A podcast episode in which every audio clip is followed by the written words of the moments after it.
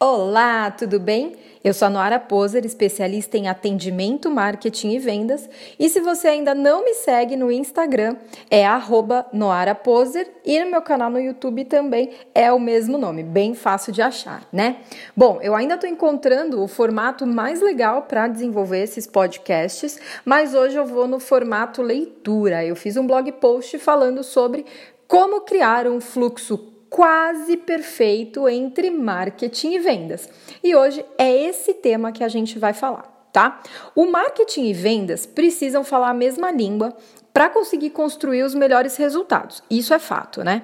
Porém, esse é um grande problema para a maioria das empresas. Conseguir gerar essa integração e evitar que as áreas permaneçam isoladas, visto que áreas isoladas não funcionam, não é mesmo? Bom, os setores de marketing e vendas por muito tempo funcionaram assim, onde cada um cuidava da sua própria vida, né? Onde cada um executava suas metas separados, com diferentes pensamentos e valores, praticamente quase não conversavam. Só que hoje os tempos são outros e por isso integrar esses dois setores só melhora o resultado da empresa e também da equipe, tá? Bom, marketing e vendas são duas áreas diferentes. Por isso, cada um vai ter um objetivo de sucesso diferente. No marketing, o objetivo é conseguir gerar leads qualificados para o time de vendas. O time de vendas quer o comprador em potencial o mais próximo de conseguir fechar uma compra, trazendo esse resultado para a receita do negócio. Assim, o marketing tem um foco maior em trazer mais leads para bater as suas metas, onde o time de vendas tem um número de clientes específicos para conseguir liberar os seus benefícios, gerando os bônus e as comissões, por exemplo. São nesses pontos que as duas áreas começam a encontrar problema. Encontrar os sinais que demonstram que o fluxo entre marketing e vendas não está bom é importante para conseguir arrumar esse problema. Os leads qualificados do marketing podem não estar se convertendo em vendas. As ações de marketing podem não ser boas para o time de vendas. Por quê? Porque o marketing pode estar gerando muito lead que ainda não é qualificado o suficiente para que o departamento comercial consiga trabalhar com alguma ação mais específica, que é o outro ponto. É, é, o outro ponto de vista a partir da equipe de vendas, que é não conseguir entender o trabalho de marketing sem conseguir ver resultados satisfatórios nessas ações. Não ter a reunião entre as duas equipes também é um grande problema, porque com isso faz com que você não tenha integração e o que eu recomendo é que você faça reuniões com a equipe de marketing e vendas todas as semanas para alinhar as ações e fazer com que um participe do outro, tá? E a pergunta é: como alinhar marketing e vendas? Manter um ambiente de trabalho saudável e produtivo é motivo suficiente para querer alinhar marketing e vendas. Porém, essa aliança também traz benefícios econômicos. Pois é, quanto mais alinhada essa, essa, essas duas áreas estiverem, mais chances de você conseguir um resultado maior e trazer mais dinheiro para a equipe, para a empresa, é muito maior. E quando você consegue reduzir o atrito a essas áreas, são muitos benefícios que você pode ganhar para a empresa. E para conseguir lidar com esse tipo de questão, é importante entender os aspectos culturais que geram esses conflitos, além das questões técnicas e de processo, né? Então, eu vou deixar aqui algumas dicas de como alinhar esses dois departamentos tão importantes para a empresa tá? Dica número 1 um, é metas iguais para marketing e vendas. É isso mesmo. Um dos passos é conseguir fazer com que tanto marketing quanto vendas comecem a trabalhar juntos, definindo uma meta que seja compartilhada pelos dois times. Por isso, com a mesma meta estabelecida, os dois podem começar a trabalhar de maneira com que a ação é, de um tenha um resultado imediato no outro. Dica número 2 as ações de marketing alinhadas com as ações de vendas.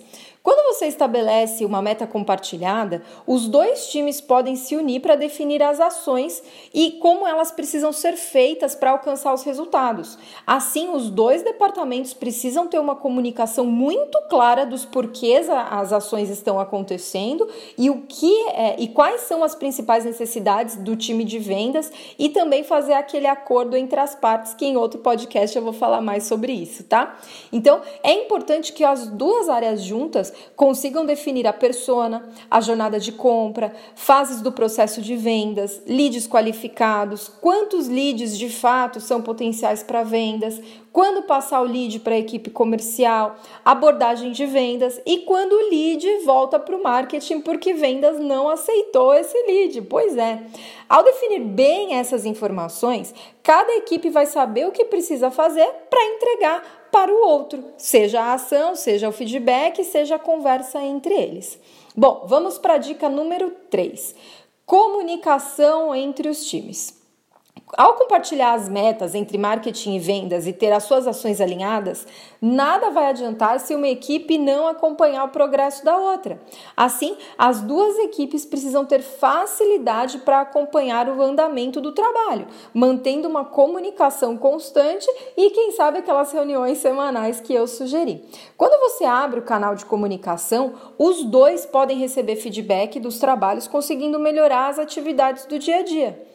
Essas reuniões semanais são muito importantes para compartilhar informação, atualizar sobre produto e serviço e também para fazer com que a equipe se relacione e compartilhe as conquistas. É muito bom quando você tem dois departamentos que têm um único objetivo, que é trazer mais clientes, fortalecer a marca, é fazer as coisas do jeito certo, mostrar que é uma empresa séria quando elas se relacionam e compartilham resultados e sucessos, enfim.